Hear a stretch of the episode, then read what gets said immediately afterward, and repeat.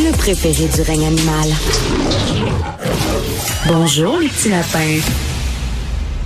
Alors, vous connaissez certainement Monsieur Didier Raoult, le docteur Didier Raoult. Il est professeur de médecine, il est infectiologue, microbiologiste.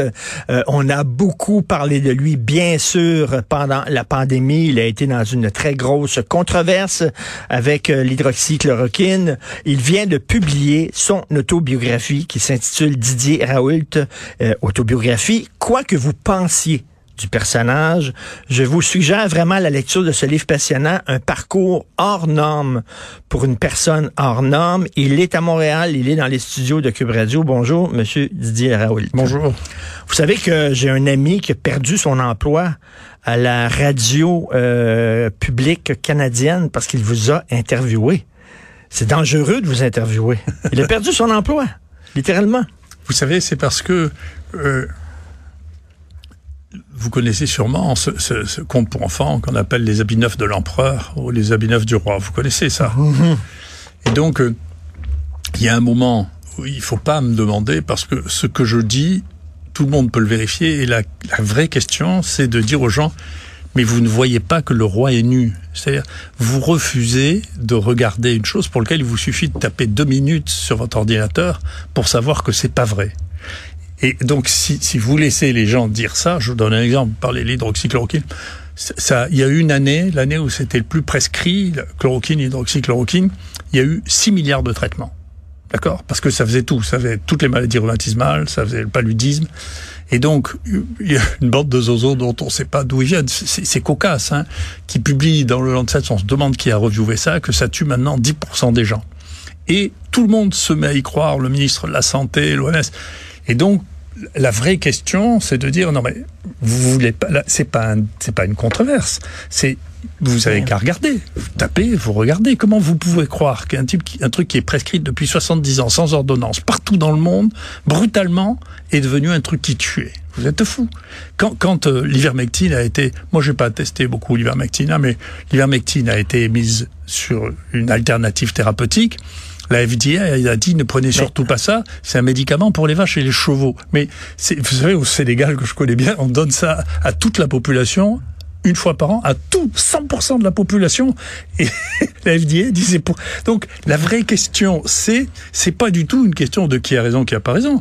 La vraie question c'est est-ce que vous acceptez de regarder par vous-même ce qu'est la réalité mais, ou pas? Mais bon vous, vous abordez tout de suite la question de l'hydroxychloroquine. C'est qu'il y a des gens qui disent il y a peut-être des gens qui ont écouté le docteur Raoult et qui ont dit moi je ne prendrai pas le vaccin. Je veux ça comme traitement parce qu'on me dit que c'est un très bon traitement. Ils ont pas pris le vaccin euh, ils l'ont attrapé, puis il y en a peut-être qui sont décédés. Donc, on dit peut-être que vous avez du sang sur les mains. Docteur. Oui, mais euh, d'abord, là aussi, il s'agissait, euh, mais encore, une fois, tout, ça, c'est de la propagande. Moi, ce qui m'intéresse le plus à ce stade maintenant, hein, c'est le, euh, ce, qui, ce, qui, est probablement, je, je m'excuse de dire ça, ce qui est probablement le, le une des phases de, de, du déclin de la médecine occidentale. C'est-à-dire que tout ce qui était, moi, ce que j'ai connu comme étant les, les barrières et les, les, notions de qualité, s'est effondré comme un château de cartes. C'est-à-dire que là, je parlais du Lancet. Moi, je, Lancet, j'étais le seul euh, consultant éditorial du Lancet français. Donc, je, je connais bien le Lancet. J'ai publié beaucoup d'articles dans le Lancet. Le New England, un journal en qui j'avais une grande confiance, qui ont publié dans cette période période-là des choses qui sont purement et simplement de la propagande. Euh, nature aussi.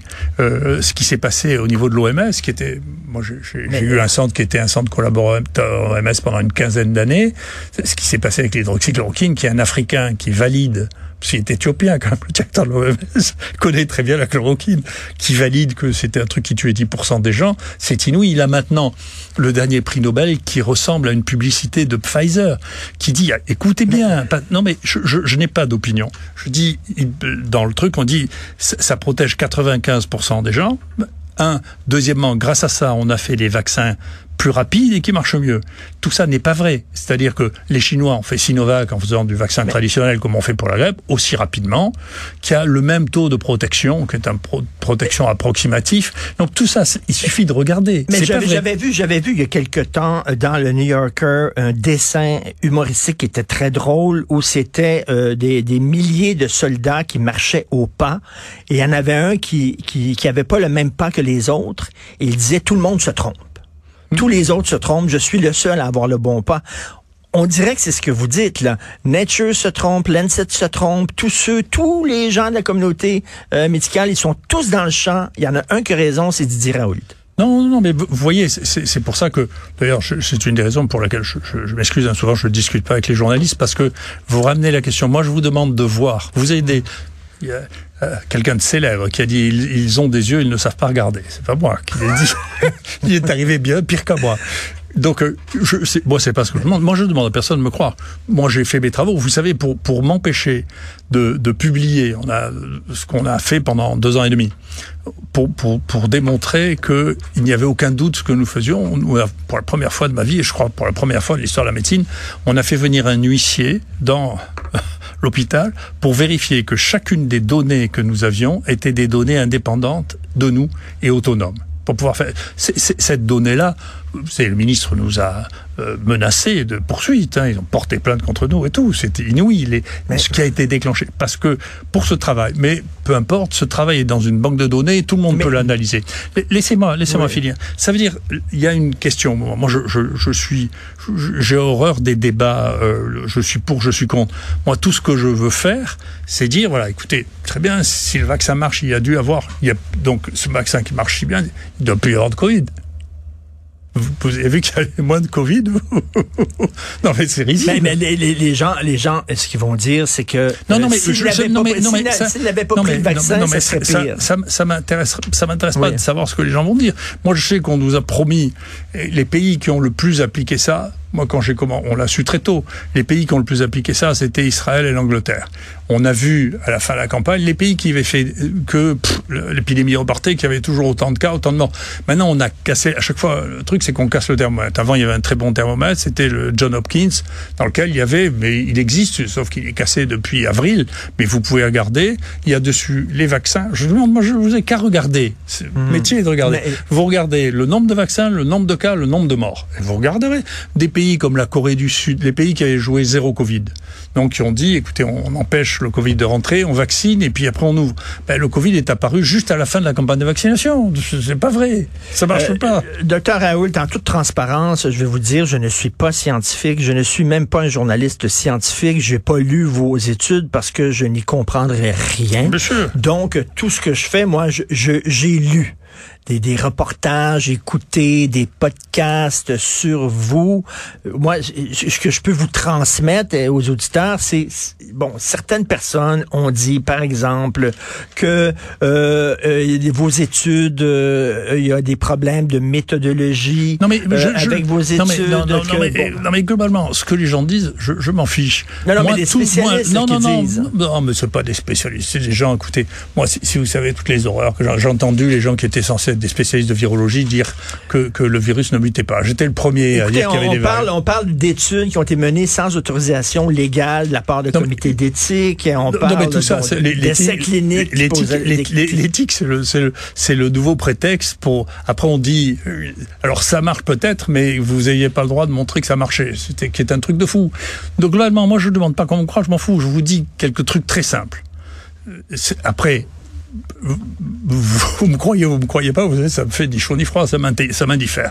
Simplement, vous arrivez, ça m'intéresse moi sur le plan intellectuel, je, suis un intellectuel, je m'excuse, et donc euh, ça m'intéresse sur le plan intellectuel, c'est comment on a réussi à convaincre que un médicament qui a été prescrit probablement 100 milliards de fois est devenu juste à l'occasion du Covid un truc qui tuait 10% des gens. Comment c'est possible? Deuxièmement, comment on peut croire c'est pas compliqué. Comment on peut croire que Là, aussi, toutes les données existent. Le, le, le, le Sinovac, qui est, le, qui est le, vaccin traditionnel, donne des résultats qui ne sont pas spectaculaires, mais qui sont exactement du même nature que ceux du Pfizer comment on peut dire, écoutez, heureusement, le vaccin RNA ont sauvé euh, l'humanité. Non mais tout ça, tout ça, il suffit de regarder. Moi, je, vous n'avez pas besoin de me croire, je m'en fous, quoi, vous me croyez ou pas. On, vous a mis euh, dans le même sac que les antivax. Vous êtes très clair dans votre livre. Vous dites bien, non, voyons donc, je crois au vaccin, bien sûr, qu'il y a des vaccins qui ont été très importants et tout ça. Euh, on vous a traité de complotiste et tout ça. Moi, j'ai lu, est-ce que c'est vrai que vous avez participé à un séminaire qui regroupait des complotistes, des propagateurs de fake news, des militants anti-vaccins? Est-ce que vous avez frayé avec ces gens-là? je fraye avec personne parce que je n'ai pas de vie sociale. C'est ce que j'ai expliqué. D'ailleurs, si vous avez lu mon livre, Oui. vous l'avez bien compris. J'ai pas de vie sociale. Donc, et de toute manière, si vous voulez, je, je peu importe le monde dans lequel vous vivez, dans lequel vous êtes bien obligé de, de- de- d'adapter les règles, d'adopter les règles, est un monde qui aime bien séparer les bons et les méchants. Les bons étant ceux qui disent ce que le, le, le- le- pour, pour vous montrer jusqu'à quel point je suis à droite d'ailleurs, mais moi, mais les gens qui m'inspirent sur la sur la période actuelle, c'est Baudrillard et et, et Debord et, et Noam Chomsky. Vous voyez, c'est pas des gens d'extrême droite. Hein. Donc, euh, vous devriez les lire d'ailleurs, parce que ce qu'on vit Oui, là maintenant, c'est- c'était écrit dans les commentaires sur la Société du spectacle de Oui. 88. C'est on est en plein dedans. Donc, en réalité, ce qui est même très très très frappant, je suis très étonné, non rien, plus rien m'étonne, mais je suis très étonné que dans une situation dans laquelle ce qu'on voit, c'est jusqu'à quel point l'industrie pharmaceutique s'est gavée dans cette histoire. C'est-à-dire que le chiffre d'affaires de, de, de Pfizer en 2021, c'est 81 milliards, dont 25 milliards de bénéfices. Donc c'est frappant de voir qu'est-ce qu'on peut comment on peut lutter contre une puissance de Et, finance et- et de cette dans, nature. dans- dans votre livre, justement, vous êtes très critique envers l'industrie pharmaceutique en disant ben c'est dans, leur- dans leur intérêt monétaire. Ils ont un intérêt Bien sûr. monétaire de vendre des médicaments. bien de- sûr. on le voit avec la crise d'opioïdes. On le voit avec la crise d'opioïdes un peu partout à travers le monde où on pousse euh, Ben, vraiment avez- l'utilisation euh, d'opioïdes pour, vous- pour s'en mettre mais plein les poches. c'est c'est aussi parce que le roi est nu. Vous vous, vous voulez pas le savoir. Il a fallu. Moi, j'écrivais il y a je sais pas plusieurs années. Écoutez, le, le- on est en train de voir. C'est très intéressant d'ailleurs parce que les, les gens qui me qui ne qui ne croient pas ça sont en train de se suicider. Le, le plus grand, le, la, la plus grande, le plus spectaculaire de tout, c'est les États-Unis. C'est très intéressant ce qui se passe aux États-Unis. Aux États-Unis actuellement, l'espérance de vie est de 76 ans. C'est inférieur à tous les ennemis qu'ils ont eu depuis 50 ans. C'est moins que Cuba, c'est moins que le Vietnam, c'est moins que la Chine, c'est moins que le Maghreb. D'accord? Ça, c'est les États-Unis. Et c'est eux qui ont la plus grande industrie pharmaceutique au monde. Et c'est eux qui ont la plus grande dépense par tête d'habitant dans la santé. Comment vous expliquez ça? Ils se suicident à coup de- à coup d'opioïdes, c'est l'oxycontin. Vous la connaissez, Oui, l'histoire oui, des opioïdes. Donc vous croyez que c'est différent? C'était pareil, McKinsey qui les conseillait. Vous croyez que c'est différent? Vous croyez que c'est différent? Vous savez combien de, de, de combien combien de fois euh, Pfizer a été sanctionné aux États-Unis, mais avec des amendes, des millions et des millions de dollars pour corruption, pour mais Et la, la, la, Mais la- vous- croyez qu'ils ont changé? Les autorités qui devraient euh, justement euh, régir euh, la vente de médicaments, ils ont approuvé l'oxycotin. Ils l'ont approuvé alors que c'était mortel, c'était Oui, oui, oui, épouvantable. c'était- la donc, drogue. eh, donc, est-ce que et on a vu que dans les États où il y a eu le plus de problèmes suite à la vente d'oxycotin, lorsqu'il est arrivé le vaccin de la COVID, ces gens-là sont dit, euh, on dit, hey, la FDA nous avait dit que l'oxycotin c'était, euh, il y avait aucun problème, que c'était euh, inoffensif, on l'a pris, il y a eu plein de problèmes, donc votre vaccin, vous pouvez vous le foutre dans le cul. C'est ce qu'ils ont dit dans ces États-là. Et vous voyez, vous, un, un rapport, justement, Ben, les gens qui disent, c'est pas parce que les autorités disent Ben, que ce médicament-là est inoffensif c'est un- qu'il est C'est nécessairement. c'est un problème parce que, si vous voulez, en pratique, c'est un vrai problème parce que, si vous voulez, on perd beaucoup. On, on le voit d'ailleurs euh, avec euh, la presse. Euh, je ne sais pas à quel point de détresse vous en êtes dans ce pays sur la presse, mais enfin en France, le- le- la, crédibilité des journalistes et celle des politiques est, probablement en, dessous de 10%. Donc il, il se pose quand même un problème, c'est qu'à force de raconter des mensonges, Nietzsche disait, je ne t'en veux pas parce que tu m'as menti, je t'en veux parce que je ne pourrai plus jamais te croire. C'est ça que vous me dites. Non, ça mais il y a des journalistes qui font quand même bien leur travail, là, qui font Non, des non, moi, je reportages, je- qui je sont prouvés, là, qui sont basés sur des moi, faits. Je vous, dis, moi, je vous dis une chose, c'est que la crédibilité, dans cette crise, déjà la crédibilité n'était pas très bonne. Dans cette crise, Mais- on, on- on a vu un effondrement de la crédibilité, parce que non, la majorité des médias traditionnels mais, ont épanoui d'une manière très très spectaculaire les, les médias parallèles, ou YouTube, ou maintenant Twitter, ou maintenant, qui donnent des informations qui sont contradictoires, et on a besoin d'informations Mais vous dites tous ceux qui vous ont critiqué sont tous dans le champ, ont tous mal fait leur travail parce que je lisais votre livre, il est très bon, mais vous avez vous avez quand même une haute estime de vous-même, faut le dire là. Vous, Oui, bien vous- sûr, c'est la seule chose qui m'intéresse. pour de- Vous vous parlez de votre quotient intellectuel de 180. Vous dites que les gens sont euh, sont totalement impressionnés par votre le, le nombre de de- d'études euh, spécialisées que vous avez fait publier euh, à travers le monde. Que bon, vous avez une haute estime de vous-même et une basse estime des gens qui vous critiquent. Non, mais c'est c'est pas la question. Si vous voulez, vous, vous ramenez vous pouvez pas changer. D'ailleurs, votre métier, c'est ça. Je, il se trouve que je connais très bien les journalistes parce que dans le périmètre de l'université que j'ai dirigée pendant cinq ans, il y avait une école de journalisme que, que j'ai dû restructurer parce qu'elle partait, hein, qui est l'école de journalisme de Marseille. Donc je, je, je, sais bien que votre approche du monde et la mienne n'ont rien à voir. C'est pas les mêmes. Nous ne sommes pas les mêmes humains. Nous sommes des humains de nature différente. Ben, on cherche la vérité, vous et moi. On cherche ce qui fonctionne, je, vous et moi. Je sais pas, vous cherchez à faire de l'audimat, parce que si vous faites pas d'audimat, vous bouffez pas. Donc c'est un vrai problème. Ben, ben, c'est pas la vérité. Donc, tous les journalistes sont des menteurs et tout ce qu'on veut, c'est d'être écouté non, non, et de faire Il n'y a aucun journaliste qui est non, sérieux. Bien sûr, bien sûr que non. Il y a quelques journalistes qui ça, sont sérieux. Ça, c'est du complotisme. Ça, c'est vraiment, j'entends Trump parler. Non, non, non, non. C'est pas, c'est pas la question. La question, c'est moi, moi je, je, encore une fois, hein, je, je, parle d'expérience. Il y a beaucoup de choses que je ne savais pas. Puis je, me suis retrouvé avec les gens qui étaient les directeurs des, des médias locaux et je leur ai posé la question et les gens m'ont dit mais vous savez nous on doit bouffer. C'est-à-dire que si on n'a pas d'audience, si on ne nous achète pas le journaux, on nous fout dehors. C'est ce qui se passe d'ailleurs. Si si votre si les journaux ne se vendent plus, les gens les foutent dehors. Hein parce qu'ils ont plus de quoi se nourrir. Donc nous, les mais autres, ils sont entièrement. Mais là, mais ça, ça me fait rire. Ça, c'est comme les politiciens. Quand si les journalistes avaient dit euh, nous sommes avec Didier Raoult, là, vous auriez dit regardez comment ils sont sérieux. Mais parce qu'ils vous critiquent, ils sont pas sérieux. Ça mais dépend. Non, non, S'ils sont avec vous mais contre je, vous. Mais non, là. mais non, je, je m'en fiche. Ça, ça m'indiffère ouais. absolument. Mais je vais vous dire, vous, vous nous avons. Je vais pas vous convaincre et vous allez pas me convaincre. Il se trouve que c'est une des choses que, qui m'a émerveillé quand j'étais jeune aux États-Unis et qui a disparu euh, qui était dans pour, pour équilibrer la démocratie et le capitalisme, il y avait deux piliers phénoménaux aux États-Unis, qui étaient la loi anti-monopole et les règles sur le conflit d'intérêts. Ça, c'était deux piliers considérables qui ont disparu. Qui ont disparu. Le monopole, il y a un monopole de la, de la transmission de l'information. 90%, et il n'y a plus la moindre notion de conflit d'intérêts. Euh, vous savez, Bill Gates distribue 167 millions d'euros à la presse. 3 millions au monde.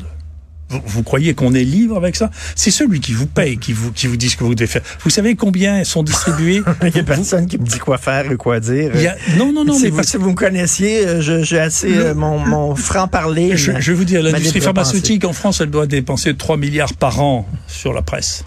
C'est, mais... ils le donnent pas simplement. C'est pas, c'est pas, c'est pas de la philanthropie qu'ils font. Enfin, quand même. Vous, vous, vous, vous croyez que l'industrie pharmaceutique fait de la philanthropie, vous? Alors, vous êtes encore plus naïf que ce que je mais, peux mais, imaginer. Mais monsieur, monsieur Raoul, moi, je, je vous je, paye je, pas d'ailleurs. Je suis ambivalent face à vous en, en lisant ce, ce livre-là, puis je trouve que c'est un livre très intéressant. D'ailleurs, euh, vous euh, vouliez être marin lorsque vous étiez jeune. Euh, je vous vois mal dans la marine marchande, je vous vois plus pirate. pirate, vous auriez été parfait. Chez les corsaires de la famille. Oui. Mais Monsieur Raoul, d'un côté, moi, j'aime beaucoup les gens qui ne veulent pas être dans le troupeau, qui ne veulent pas être dans le banc de poissons, les gens qui pensent à contre-courant, les gens qui mettent leur tête sur le bio, ce sont des gens qui m'impressionnent. De l'autre côté, je me dis, mais vous n'êtes pas un artiste, vous n'êtes pas un chroniqueur d'opinion comme je suis, vous êtes un scientifique. Puis à un moment donné, un scientifique, il a les faits, 2 plus 2 égale 4, 2 plus 2, 2 plus 2 n'égale pas 5, ça égale 4. Donc, euh, soit vos études sont sérieuses et puis euh, soit elles le sont pas, mais c'est pas une question d'opinion et de.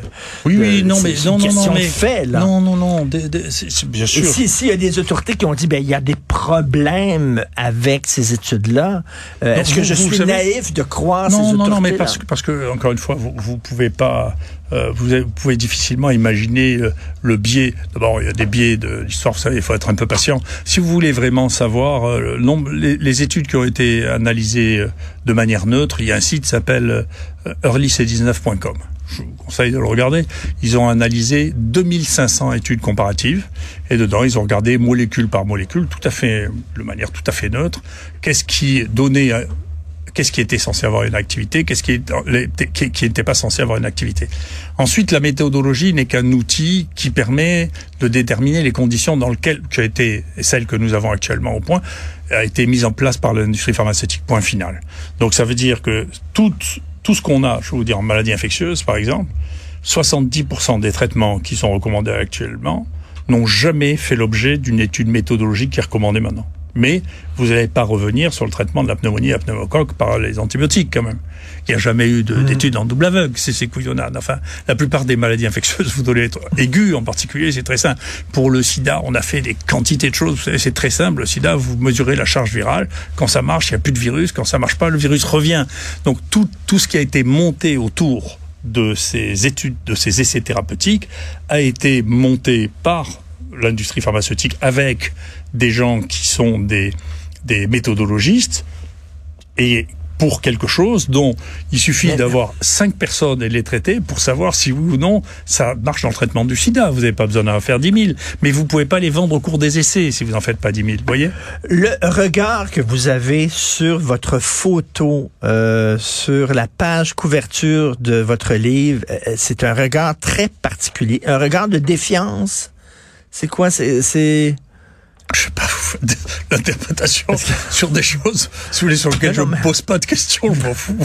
mais mais vous vous vous êtes en guerre contre les autorités euh, Non, c'est eux qui me euh, font c'est eux, ou- non, non, non, non, c'est eux qui me font le gars. Puis écoutez, vous savez, le temps, euh, vous, vous, vous- c'est pas votre métier. Moi, c'est mon métier. Donc, je fais beaucoup d'épistémologie, qui est l'histoire des sciences. L'histoire des sciences, c'est toujours comme ça. Faut, faut pas vous, faut pas vous faire d'illusions. Vous croyez que euh, les, les, le- la, science se fait euh, euh, d'une manière euh, euh, douce, et mais c'est une activité humaine comme les autres. Et en particulier, si vous remettez en cause, vous savez, si, si vous remettez pratiquement, en France et probablement au Québec aussi, 90% de la recherche médicale qui est faite actuellement est une recherche qui est faite avec l'industrie pharmaceutique.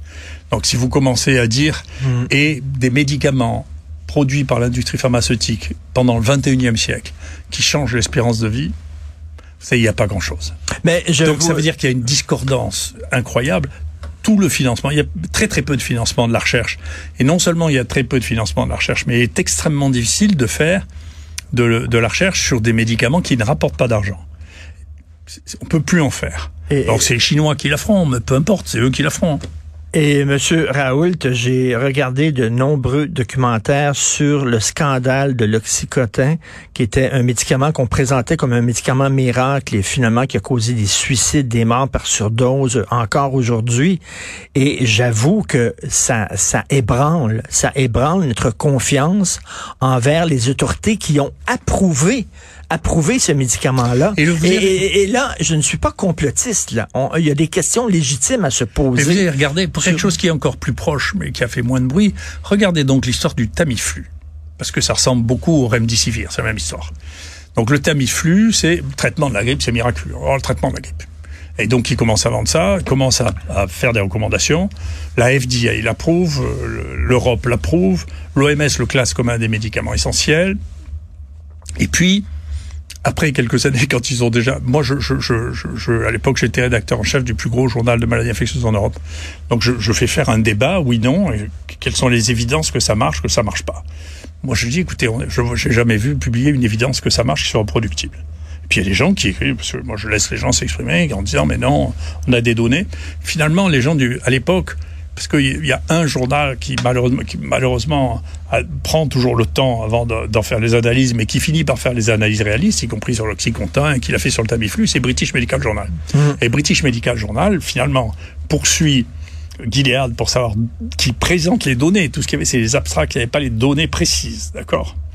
Et quand il présente les données, il montre qu'en réalité, ça n'a jamais, on n'a jamais démontré, c'est toujours commercialisé, hein, mais ça n'a jamais, on n'a jamais démontré que ça marchait. L'OMS avait inscrit dans les médicaments essentiels, du jour où le médicament est devenu génériqué, c'est-à-dire qu'il a perdu sa licence, c'est sorti des médicaments essentiels de l'OMS. Moi, je sais, je suis pas paranoïaque, mais enfin, je suis observateur quand même, vous voyez. Donc, lisez-la, l'histoire du Tamiflu. C'est une histoire qui est aussi jolie que celle de l'Oxycontin, sauf que ça a moins tué.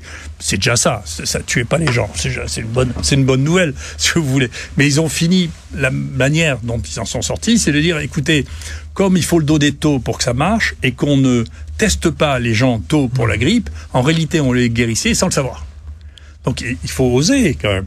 Donc si vous voulez, le nombre de fois, moi je, je suis un Mais- vieil homme, le nombre de fois où j'ai vu euh, qu'on se faisait rouler dans la farine en nous racontant des histoires pour vendre des médicaments, c'est- considérable. Est-ce que vous aviez euh, des, euh, des- des raisons pécuniaires de pousser euh, l'hydroxychloroquine. Ah ben ça rapporte rien à personne.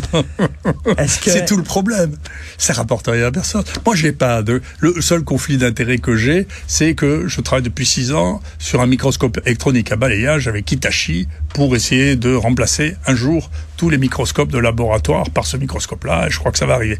Ça sera mon, mon, mon dernier travail. Donc, euh, mais ça n'a rien à voir avec ça. Hein.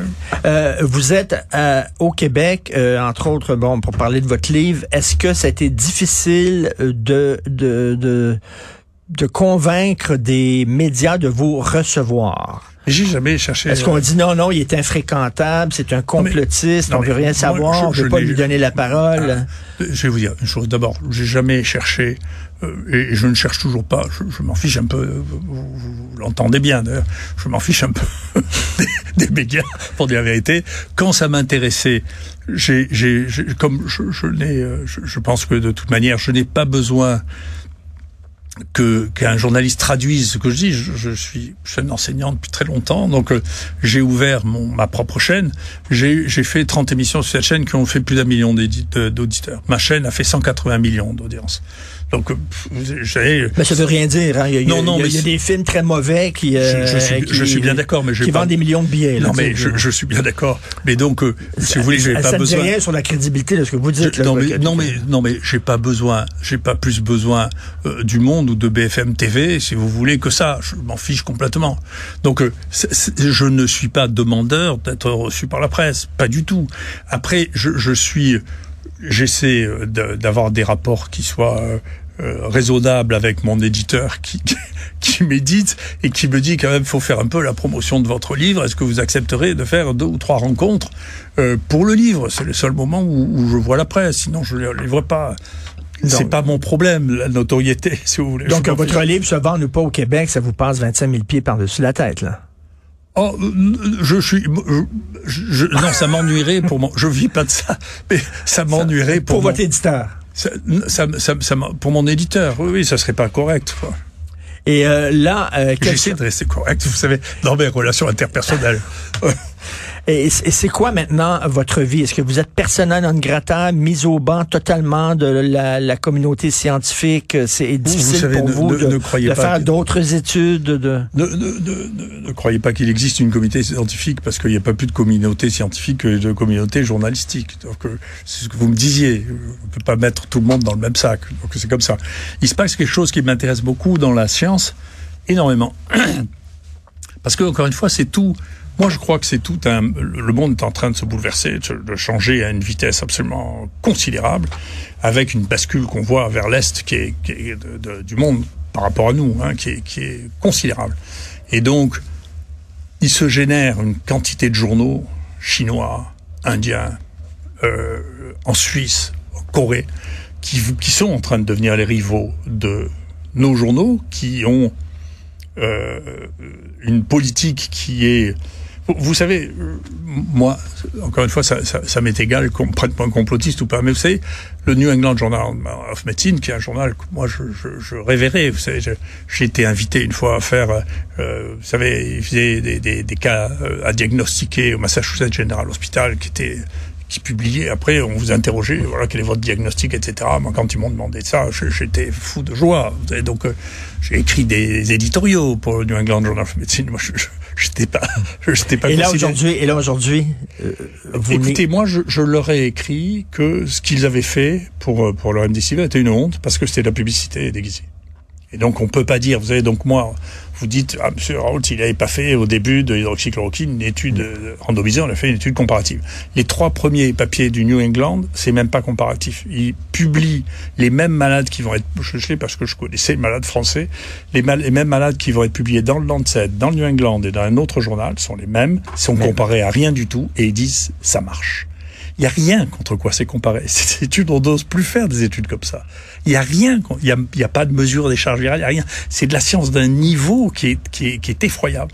Et ça, c'est très, c'est très embêtant parce que si tous nos repères, moi, tous les repères que j'avais de, de, de, choses en quoi je croyais, si tous nos repères actuellement disparaissent, ça se traduit, je vais vous dire une chose, en France, ça se traduit par le fait que nos, nos, nos, centres des universités ont décidé que les journaux chinois et indiens ne pourraient plus être comptabilisés dans les épreuves de titre qu'on a en France. Il faudra tenir compte que des journaux européens et américains.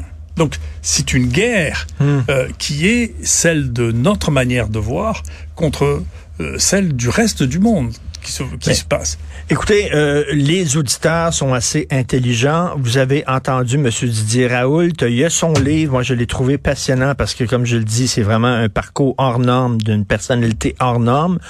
Et les gens vont aller sur Internet, vont lire des textes, vont écouter des reportages qui ont été faits sur vous et vont pouvoir faire chacun la part des choses. Les gens sont assez intelligents. Euh, je n'ai pas à leur dire quoi penser euh, de vous. Donc, euh, ils vont, ils ont votre côté et euh, ils vont avoir, ils vont pouvoir lire les gens qui vous contestent et après ça, faire leur propre tête, comme on dit. Vous êtes au Québec, est-ce que vous allez rencontrer les gens? Est-ce que vous signez des livres? Oui, oui, on a. J'ai j'ai été invité pour faire euh, une conférence et il y aura une signature de, mon livre. OK, parfait. Alors, Didier Raoult, autobiographie. Alors, regardez la photo avec un regard de défiance et de, de, de, confiance en soi, mettons, là. Euh, vous devez, il faut, faut être fort pour faire passer à travers une controverse comme ça et avoir le vent en face. Oui, mais vous, vous si vous voyez l'histoire de ma famille, je trouve que j'ai pris moins de risques que mes ancêtres. Mes ancêtres ont pris des risques qui sont du, du Vous savez, j'ai une petite grand-mère. Je, je, je- pour vous dire, vous savez, au Québec, écoutez bien ce que je dis. Je ne veux pas vous blesser, mais vous savez, euh, moi, je ne suis pas euh, du même camp que celui qui a été applaudi au Québec avec une standing ovation, un ancien SS. Ben oui. Je suis pas de ce camp-là, moi. hein. Moi, ma grand-mère, à 60 ans, qui faisait 1m50, qui pesait 40 kilos, était déportée à Ravensbrück parce qu'elle dirigeait le réseau de résistance à Marseille. D'accord. Je, je fais rien que faire un bémol, c'est au Canada qu'on a fait ça, et pas au Québec. C'est au Canada, c'est pas vraiment la même chose. Merci beaucoup. Vous avez, vous avez appuyé sur une mine, là. Alors, Monsieur Didier Raoult, autobiographie. Je suis pas de ce côté-là. Merci. Au revoir. Au revoir.